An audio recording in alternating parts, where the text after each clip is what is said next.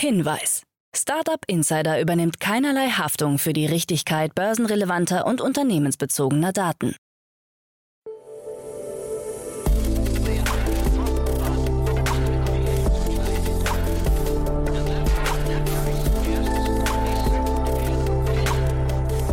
Startup Insider Daily. Morgen Update. Einen wunderschönen guten Morgen und herzlich willkommen zu Startup Insider Daily. Mein Name ist Jan Thomas. Heute ist Donnerstag, der 8. April. Ja, und das sind heute unsere Themen. Eine Kryptodelegation trifft Finanzminister Christian Lindner. Booking.com droht eine Gerichtsniederlage in Deutschland. Amazon gerät ins Visier der Börsenaufsicht. Meta plant möglicherweise eine neue digitale Währung. Und zahlreiche Hollywood-Stars investieren in Evernow. Heute bei uns zu Gast im Rahmen der Reihe Investments und Exits ist mal wieder Daniel Wild von Mountain Alliance. Und wir haben über zwei sehr unterschiedliche Themen gesprochen. Ich glaube, sie könnten unterschiedlicher nicht sein. Wir haben über ein sehr schnell wachsendes Unternehmen gesprochen, das seit gestern offiziell zum Kreis der Unicorns gehört. Und wir haben auf der anderen Seite über ein Unternehmen gesprochen, das im Bootstrapping extrem erfolgreich war und jetzt ein Private Equity Unternehmen an Bord genommen hat. Super coole Themen, muss ich sagen. Hat mir großen Spaß gemacht. Kommt sofort nach den Nachrichten mit Anna Dressel. Aber wie immer der kurze Hinweis auf die weiteren Folgen heute um 13 Uhr. Justus Schmüser, der Co-Founder von Katmos, auch ein sehr, sehr abgefahrenes Thema. Dazu kann ich so viel sagen. Ich hatte mich im Vorfeld gefragt, wer sowas überhaupt braucht und war dann nach dem Gespräch so, dass ich gedacht habe, wow, wie kann man denn sowas überhaupt sehen, dass da eine Marktnische entsteht, die ja mehrere zig Milliarden groß ist und scheinbar nicht bedient wird. Also sehr, sehr abgefahren. Da gab es eine 8,3 Millionen Euro Runde, unter anderem von Edition aus New York. Also ein sehr angesagter VC und auch dabei zahlreiche hochkarätige Business Angels aus Deutschland aus dem Fintech-Segment unter anderem der Gründer von Stripe, TrueLayer und Moss und Zeitgold und SumUp und so weiter und so fort. Also ja, ihr seht schon, das hat mir richtig angetan. Kommt dann um 13 Uhr. Und um 16 Uhr wird es nochmal richtig cool, muss ich sagen. Wahrscheinlich das beste Gespräch fürs Wochenende, was man sich vorstellen kann und was man unbedingt hören sollte. Denn ich habe gesprochen mit Jenny von Podewils. Ähm, sie ist die Co-Gründerin und Co-CEO von Liebsam. Habt ihr wahrscheinlich mitbekommen, auch das Unternehmen war extrem stark im Bereich Bootstrapping, hat bis heute gebootstrapped und hat jetzt gerade eine 60 Millionen Dollar Series A abgeschlossen. Also die erste Finanzierungsrunde gleich über 60 Millionen Dollar.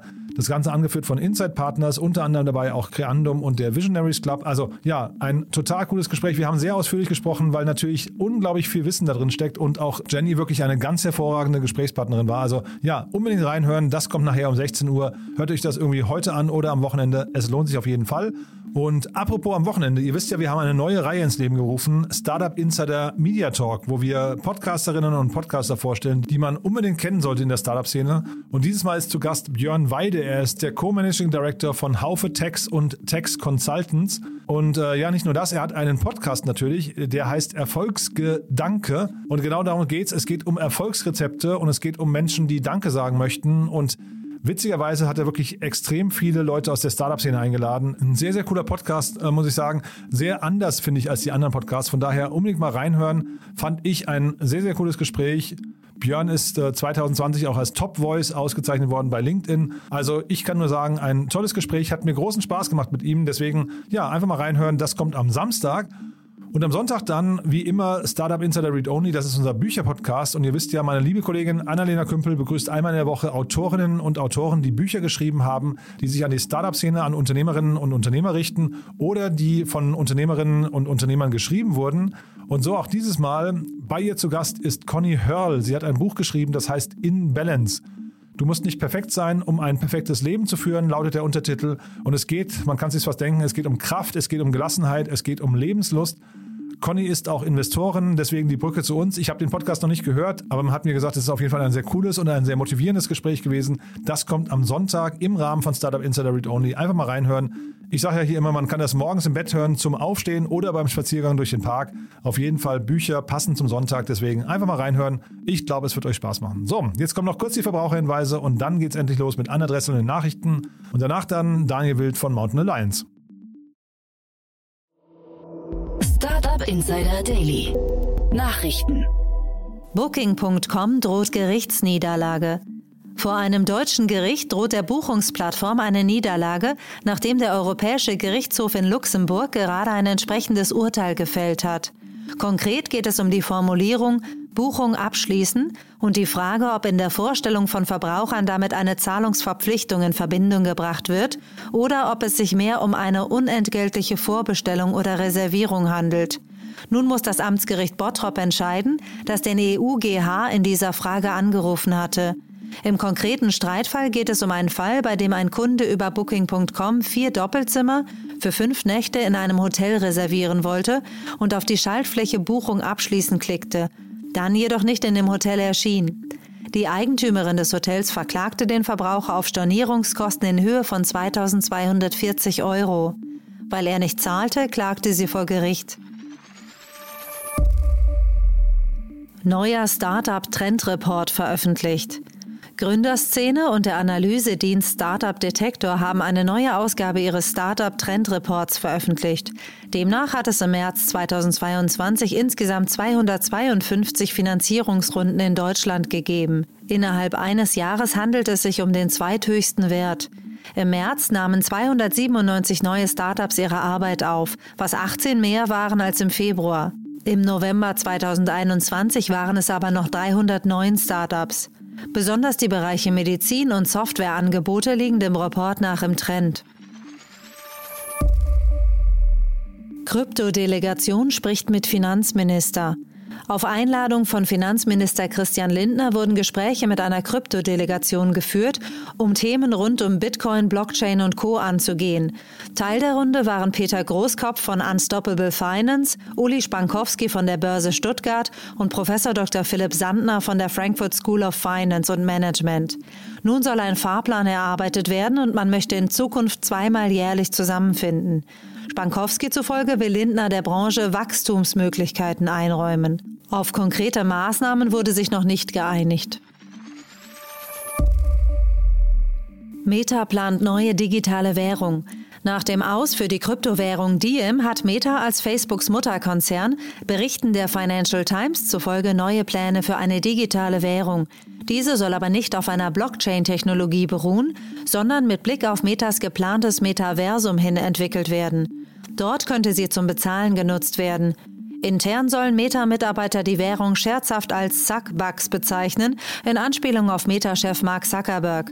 Eine Metasprecherin wollte die Richtigkeit des Berichts nicht kommentieren, erklärte aber, wir denken ständig über neue Produkte für Nutzer, Unternehmen und Creator nach. Als Unternehmen konzentrieren wir uns auf den Aufbau des Metaversums und dazu gehören auch die damit verbundenen Zahlungen und Finanzdienstleistungen. Amazon im Visier der Börsenaufsicht. Gleich von mehreren hochrangigen Amazon-Mitarbeitern hat die US-Börsenaufsicht SEC E-Mails und weitere Unterlagen angefordert. Es geht um den mutmaßlichen Missbrauch von vertraulichen Daten mancher Drittverkäufer auf der Plattform. Die SEC soll prüfen, ob und wie Amazon seine Geschäftspraktiken gegenüber seinen Investierenden und der Aufsicht selbst offengelegt hat. Amazon wird bereits seit 2020 vorgeworfen, Daten von Dritten für die Entwicklung von Produkten der eigenen Marke Amazon Basics zu verwenden. Der Konzern bestreitet die Vorwürfe. Axie Infinity erhält 150 Millionen Dollar für Sky Mavis. Die Firma hinter dem Krypto-Game Axie Infinity darf sich über neue Investitionen in Höhe von 150 Millionen Dollar freuen. Die Runde wurde nach Angaben des Unternehmens von der Kryptobörse Binance sowie von Animoca Brands, A16Z, Dialectic, Axel und Paradigm angeführt. Mit dem Kapital sollen zunächst die Nutzer entschädigt werden, die vor kurzer Zeit Opfer eines millionenschweren Kryptoraubs bei Sky Mavis wurden. Werte von mehreren hundert Millionen Dollar wurden aus der eigenen Blockchain gestohlen. Nahezu zeitgleich kündigt das Unternehmen eine neue Version von Axie Infinity an, die als Axie Infinity Origin vermarktet wird. Das Hauptspiel kommt trotz starkem Rückgang auf über 2,2 Millionen aktive Spieler pro Monat. Rund 40 Prozent von ihnen stammen von den Philippinen. JD.com Gründer und CEO tritt zurück. Richard Liu, der chinesische Milliardär, Gründer und CEO von JD.com, hat überraschend seinen Rücktritt angekündigt. Liu bleibt JD.com weiter als Vorsitzender des Verwaltungsrats erhalten und konzentriert sich dort auf die Entwicklung langfristiger Strategien und die Betreuung jüngerer Führungskräfte. Nachfolger von Liu wird Lei Shu, der bereits als amtierender Präsident tätig ist und seit mehr als zehn Jahren im Konzern arbeitet. Als geschäftsführender Direktor tritt Shu zudem in den Aufsichtsrat des Unternehmens ein. JD.com ist Chinas zweitgrößter Online-Einzelhändler. Tesla-Kopie in China vorgestellt. Mit dem Ziel hat der chinesische Tesla-Rivale BYD eine eigene Version von Teslas Model 3 vorgelegt. Aussehen und Abmessungen sind fast identisch, drei unterschiedliche Versionen soll es geben. Details zur Leistung und zum Akku sind noch nicht bekannt. Preislich soll das E-Auto mit umgerechnet 31.700 bis 40.400 Euro günstiger als das Modell 3 werden, das in China aktuell erst ab 38.300 Euro angeboten wird. Teslas Modell 3 ist weltweit ein Verkaufsschlager und wurde im letzten Jahr weltweit rund 500.000 Mal verkauft. Hollywood-Stars steigen bei Evernow ein. In einer Series A Finanzierungsrunde hat sich das Femtech-Startup Evernow 28,5 Millionen US-Dollar gesichert. Zu den prominenten Investorinnen gehören Gwyneth Paltrow, Cameron Diaz und Drew Barrymore neben mehreren VCs wie New Enterprise Associates, 8VC, Refactor Capital und Keelis Capital. Auch die ehemalige US-Fußballspielerin Abby Wambach, Carla Harris von Morgan Stanley und die Bestseller-Autorin Glennon Doyle sind bei Evernow eingestiegen. Über Abo-Modelle bietet das US-Startup Telehealth Services und Hormontherapien für Frauen ab 40 Jahren an. Ehemaliger Apple-Mitarbeiter vor Gericht. Ein ehemaliger Apple-Mitarbeiter, der als Einkäufer beim Tech-Konzern tätig war, wurde im US-Bundesstaat Kalifornien wegen Betrugs angeklagt. Ihm wird vorgeworfen, seinen Arbeitgeber um insgesamt 10 Millionen US-Dollar betrogen zu haben. Dies sei ihm durch die Ausstellung falscher Rechnungen möglich gewesen, heißt es in den entsprechenden Gerichtsunterlagen. Auch habe er angeblich sogenannte Kickbacks erhalten und Ersatzteile über gefälschte Reparaturanweisungen gestohlen. Der Ex-Mitarbeiter war rund zehn Jahre bei Apple angestellt, bevor ihn der Konzern im Jahr 2018 entlassen hatte. Startup Insider Daily. Kurznachrichten. Die weltweit größte Kryptobörse Binance hat eine neue Tochtergesellschaft in der Schweiz gegründet. Diese firmiert unter dem Namen Binance Switzerland Exchange AG und soll eng mit Regulierungsbehörden zusammenarbeiten. Mit der Wahl des Standorts scheint auch eine Entscheidung gegen Irland gefallen zu sein. Entsprechende Pläne hatte zuletzt die irische Zeitung Independent gestreut. Dank seiner neuen Multisearch-Funktion kann die Google Lens ab sofort Bilder und Text gleichzeitig durchsuchen. Mit der Multisuche können Anwender eine Frage zu einem Objekt vor ihnen stellen oder ihre Suche nach Farbe, Marke oder einem visuellen Attribut verfeinern. Nutzer in den USA können die Beta-Funktion bereits testen. Die Produktionsfirma Paramount hat ihren ersten Marktplatz für NFT gestartet. Auf der Plattform paramount.xyz sollen ab dem 9. April zunächst NFTs aus dem Star Trek-Universum erhältlich sein. Die algorithmisch generierten Raumschiffe können zum Preis von 250 US-Dollar pro Pack erworben werden. Die Packs enthalten ein einzelnes Schiff, das mit einer Wahrscheinlichkeit von etwa 11 Prozent wie das Raumschiff Enterprise aussieht. Eine Zusammenarbeit der eher ungewöhnlichen Art haben die Lego-Gruppe und Epic Games verkündet. Beide Unternehmen wollen kooperieren, um im Metaverse ein, Zitat, immersives, kreativ inspirierendes und fesselndes digitales Erlebnis für Kinder aller Altersgruppen zu schaffen, das sie gemeinsam genießen können. Dabei haben sich beide Unternehmen auf drei Grundsätze geeinigt, die vorsehen, das Recht der Kinder auf Spiel zu schützen, deren Privatsphäre zu wahren und Erwachsenen die Kontrolle über die digitalen Erfahrungen ihrer Kinder zu geben. Und das waren die Startup Insider Daily News von Freitag, dem 8. April 2022. Startup Insider Daily. Investments und Exits. Ja, ich freue mich sehr. Daniel Wilswil hier von Mountain Alliance. Hallo Daniel. Ja, hi Jan, ich freue mich auch dabei zu sein. Super cool und die Themen sind auch super cool, Daniel. Aber vielleicht bevor wir einsteigen, äh, wie immer ein paar Sätze zu dir oder zu euch, ne? Ja, klar, gerne. Also Mountain Alliance ist eine digitale Holdinggesellschaft, börsennotiert an, äh, in der Frankfurter Börse und in München. Wir haben ein Portfolio von 27 Wachstumsunternehmen, eigentlich alle eben im, im digitalen Bereich.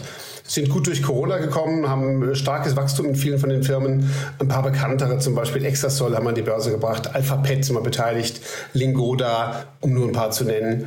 Und äh, wir kaufen Portfolien und investieren auch in Einzelfirmen nach. Hm. Und das äh, Thema, das erste von heute, könnte ja fast ein Unternehmen sein, das demnächst an der Börse ist, ne? Ja, genau. Also das ist genau. Wir reden von, wir reden von Grover, die mal wieder, mein, wie alle schon gehört haben, mein Lieblingsthema mit inzwischen einem weiteren deutschen Unicorn, was Grover mit der Runde geworden ist, haben 100 Millionen Dollar eingesammelt auf einer eine Milliarde US-Dollar Pre. Ja, da sind wir also wieder richtig schön im Unicorn-Bereich und das sind natürlich das sind natürlich Geldmengen, die früher nur im IPO einsammelbar waren. Ja, also als ich meinen ersten IPO gemacht habe, da haben wir 65 Millionen aufgenommen. Dann war ich ja bei, bei Xing dabei, da haben wir auch vielleicht äh, neue Gelder aufgenommen, 40, 50 Millionen im IPO. Und hier wird jetzt quasi im, in der ganz normalen Finanzierungsrunde, das ist übrigens erst eine Series C, glaube ich, wird hier, mhm. äh, 100, ja. werden hier 100 Millionen aufgenommen. Also das ist schon mhm. beeindruckend.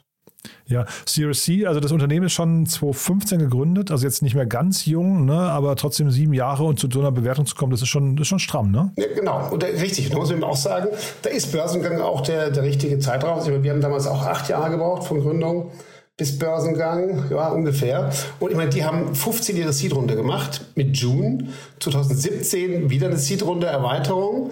Dann gab es die Series A, da gibt auch dann Circularity rein, Target Global mit drin, 2018.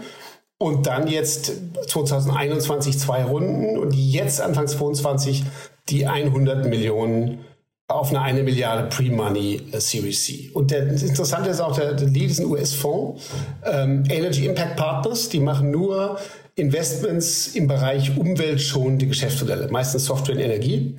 Und ähm, also das passt schon in deren Ding rein. Und als Co-Investor ist auch ein ganz großer Kreis dabei. Und das wiederum ist interessant, weil diese 100 Millionen, die haben sie schon aus vielen, vielen zusammengestückelt. Und da zeigt sich auch, wie viel Geld die brauchen. Als Co-Investoren sind dabei die Partners Group aus Zürich, klar kennt man. Ein neuer Fonds von der südkoreanischen Bank zusammen mit LG, dem, dem Handyhersteller. Ähm, am coolsten fand ich Corelia Capital, noch nie gehört. Das ist der VC der ehemaligen französischen Kulturministerin, Fleur Pellerin. Okay, krass. Kannst du dir vorstellen, dass bei uns, keine Ahnung, äh, ein, ein Kultusminister, das ist bei uns sowieso Länderthemen, aber dass, dass die Venture Capital Fonds aufmachen und dann ist dabei Coparion aus Deutschland und noch Viola Fintech aus Israel. Aha. Okay, also sehr, sehr breit gestreut. Sehr breit. Und ich meine jetzt nochmal kurz zum Modell. Ja. Grover kauft Handys, und verleiht sie dann, um es ganz einfach zu formulieren. Und das ist ein Modell, was ich sehr, sehr gut kenne. Meine erste Firma, das war Get Mobile. Wir haben damals Handys gekauft und verkauft, und zwar zusammen mit Verträgen. Und wir haben das dann, ja, wir waren da aus nach sieben Jahren ungefähr bei 100 Millionen Umsatz. Die Jungs sind jetzt hier bei 140 Millionen Euro Umsatz, habe ich als Zahl, Ende 2021 und aber 250.000 Kunden. So, das ist, also mich begeistert schon, was die geschafft haben, weil es ist für mich ein klassisches Beispiel von ein charismatischer Gründer, der offensichtlich ein super Verkäufer ist. Er hat das perfekt durchgezettelt. Nur, ich meine, der, insgesamt ist da reingeflossen 1,5 Milliarden Euro. Mhm. Also Fremdkapital, ne? Also hat also 200 ja, Millionen EK, wie ja, eben aufgeführt, genau, und 1,3 Millionen Kredit. Milliarden. Äh, sorry, genau. Ja, sorry, 1,3 Milliarden Kredit. Ähm, und das läuft so, dass da, da wird dann ein, ein extra Vehikel geschaffen und in dieses Vehikel wird die äh, wird der Kredit reingegeben. Dieses, diese extra Company kauft die Handys und ähm, weil, die, weil die Handys quasi als Sicherheit dienen. Also insofern ähm, ist das trotzdem eine super Execution. Man kennt Grover ja auch inzwischen in Deutschland und auch sind ziemlich weit unterwegs. Mit dem Geld wollen sie jetzt in die USA. Aber ähm, trotzdem muss man auf der Zunge zergehen lassen, was hier für eine Rundenmenge und eine Geldmenge notwendig war, um auf diese Größenordnung zu kommen. Mhm. Und diese 130, 140 Millionen, ich habe das richtig verstanden, Daniel, das war der, der Gesamtjahresumsatz. Das ist jetzt nicht in, pro Monat, äh, weil Sie sprechen ja von Recurring nee. Revenue und so weiter, das ist pro nee. Jahr, ne? Ganz, ja, ich habe auch eine andere Zahl äh, mitbekommen. Da hieß es dieses Jahr 200 bis 250 Millionen Euro. Das sind dann die Mietumsätze diesen Jahres. So. Aber das sind eben Außenumsätze, ne? Ähm ja, äh, ja, sagen wir so. Das sind schon deren Umsätze, bloß Sie kriegen jetzt, das ist eben das, was ich so hart finde. Sie kriegen auf diese, wir, dieses Jahr sind es 250 Millionen. Darauf haben Sie jetzt bekommen ein 4 bis 5er Multiple auf den Umsatz. Und jetzt wissen wir, dass Sie von diesem Umsatz ja einiges abgeben, nämlich Sie kaufen die Handys, aber mit fremder, mit fremden Fonds als Geldgebern auf dem FK-Bereich die werden auch ihre Verzinsung haben wollen und dann geben sie es den Kunden weiter.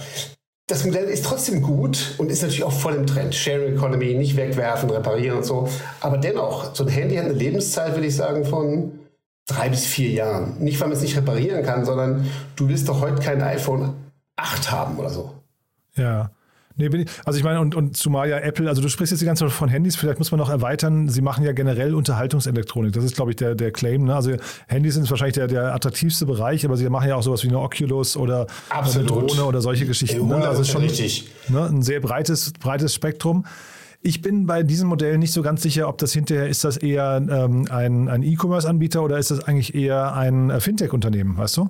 Genau, und sagen wir so, und es sind eben auch jetzt Fintechs beteiligt, aber auch die, die die Finanzierung gemacht haben, die sind auch wiederum eigentlich ein Fintech, die, von denen die große Menge Geld eingesammelt wurde. Also ich bin bei dir. Eigentlich ist das ein Finanz-Engineering-Modell.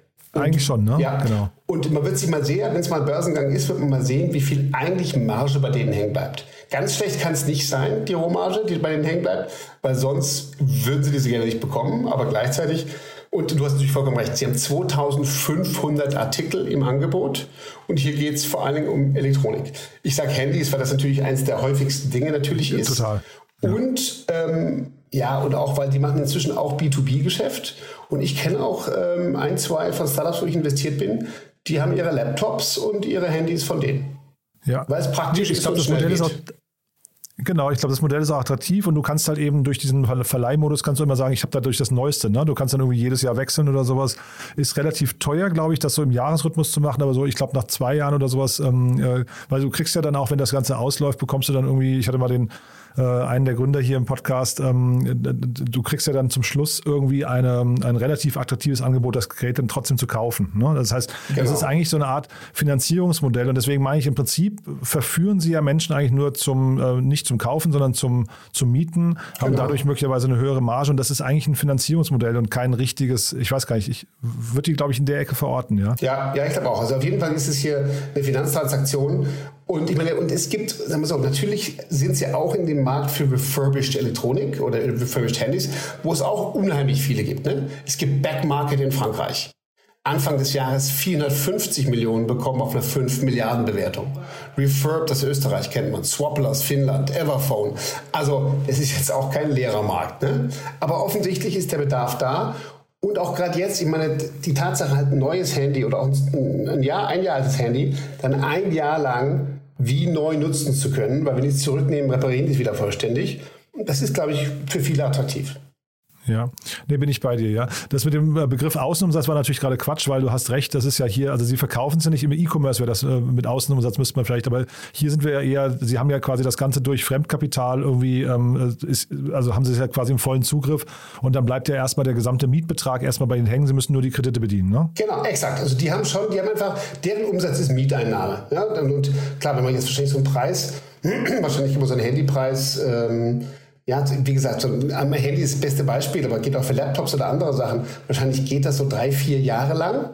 Und danach muss es eben auch zu einem gescheiten Restwert verkauft werden. Und offensichtlich gelingt das. Und ich, da bin ich bei dir. Ein bisschen ist das, das auch in Autovermietung. Ne? Also Sixt mhm, zum genau, Beispiel ja, ja, verdient stimmt. mehr Geld am Weiterverkaufen als am Vermieten. Hm. Ich frage mich nur gerade, wie diese Zahlen zusammengehen, Daniel, weil also jetzt 130, 140 Millionen, ich will das jetzt nicht, nicht schlecht reden, ne, aber das ist jetzt kein, also im Vergleich zu dem Fremdkapital, was da gerade zur Verfügung steht, kein Riesenbetrag. Ne? Ähm, ist das, also kann, kann, kannst du das für mich matchen? Kannst du mir erklären, warum brauchen die 1,3 Milliarden, um dann 130 Millionen Euro Umsatz zu machen? Ähm, naja, ich glaube, also A, die 1,3 Milliarden, die haben sie über Zeit jetzt genommen. Ne? Das, also das, so. Und zuletzt eben letztes Jahr ähm, war es ungefähr in den letzten zwei Jahren ungefähr eine Milliarde, die da reinkam.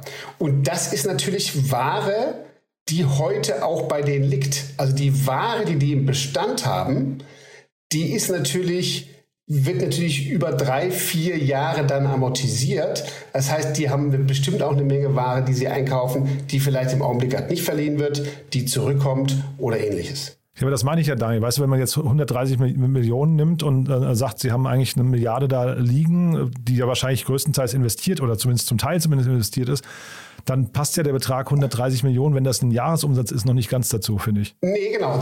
Wie gesagt, dieses Jahr, glaube ich, kommen sie dann, scheint es so auf 250. Und selbst dann ist halt klar, das macht schon Sinn, weil in gewisser Hinsicht ist das ja eben nur ein anteiliger Wert des Gesamtwertes. Also die legen sich das Handy für 1000 Euro hin, die müssen sie bezahlen. Du zahlst ihnen aber im ersten Jahr nur 300 für dieses Handy.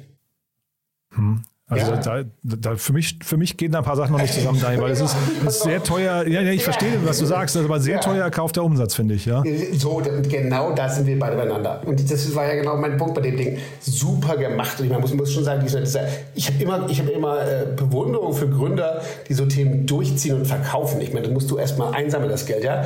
Äh, Michael Kassau oder Kassau, wie immer der sich ausspricht, hat das super gemacht.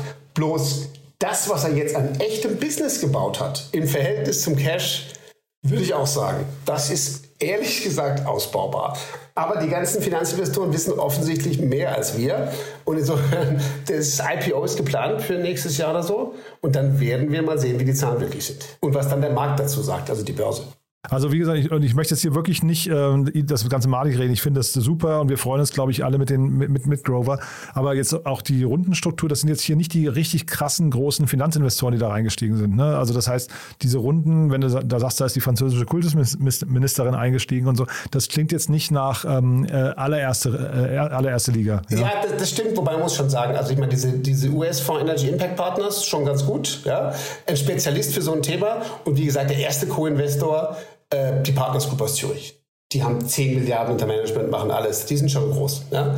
Aber, du, aber du hast recht. Und wo ich da auch wiederum bei dir bin, ist, sie mussten diese 100 Millionen schon zusammenstückeln. Die hat jetzt nicht, die, hat jetzt nicht einer hingeschmissen. Also insofern, das mag aber auch der Zeit geschuldet sein. Und immer muss man sagen, also vom Modell her sind wir, glaube ich, beide ein bisschen skeptisch und sehr gespannt, was die Zahlen zeigen werden.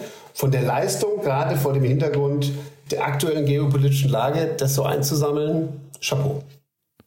Ja, und Modell muss man trotzdem noch sagen, also es ist ja äh, grün gelabelt, das finde ich schon mal, also ich glaube, da machen wir auch beide einen Haken dran. Das, ich glaube, wir freuen uns über alles, was jetzt irgendwie nicht sinnlos produziert wird und dann bei Leuten im Schrank liegt, sondern hier hast du zumindest, ähm, sag mal, so ein bisschen vielleicht bewussteren Konsum, der damit gefördert wird und äh, dieses Thema Refurbishment, was dann irgendwie so zweiter Kreislauf, Circular Economy ja, was genau. da damit reinspielt. Ne? Ganz genau. Und obwohl es da viele gibt, äh, gibt es offensichtlich noch Platz. Ich war übrigens ja. auch mal beteiligt bei, ähm, bei Rebuy die ursprünglich ah, ja. von, von, von Lawrence Leuschner von Markus ja, Börner. Markus Börner, ja. ja genau. Ich bin allerdings schon ziemlich früh mit ordentlich Profit ausgestiegen.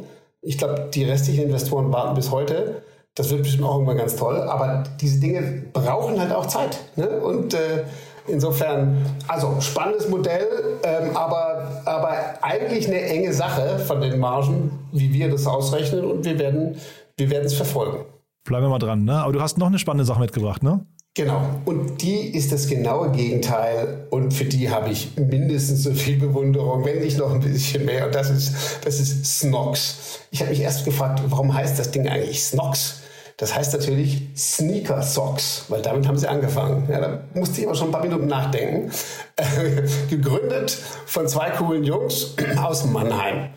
Übrigens auf Mannheim kommen wir nachher nochmal zurück. In 2016 haben Felix Bauer und Johannes Kliesch ohne äh, äh, Vorkenntnisse in dem Bereich, mit einer Banklehre, dieses äh, Ding gegründet. Und zwar die Idee, Verkauf von Sneakersocken über Amazon.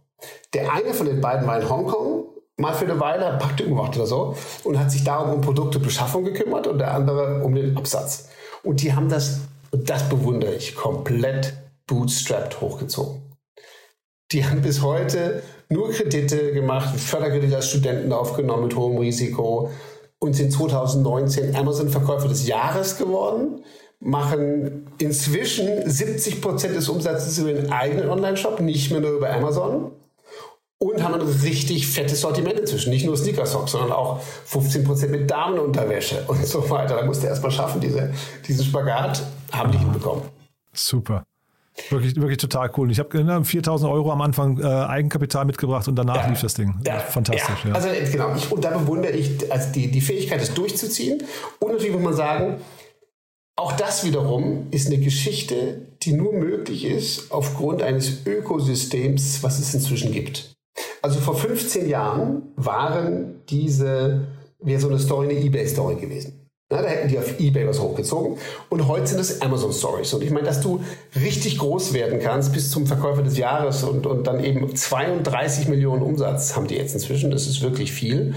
Ähm, das ist natürlich hauptsächlich über Amazon hochgelaufen. Jetzt aber machen sie auch alles richtig. Ähm, treiben selber, wissen, dass zurzeit die Kauflaune ein bisschen eingetrübt ist wegen äh, der ganzen Situation äh, in der Ukraine. Aber trotzdem gehen sie von 60 bis 70 Prozent Wachstum aus. Irgendwo haben sie gesagt, na, wenn es keinen Rückenwind gibt, machen wir den selber. das war die richtige Haltung.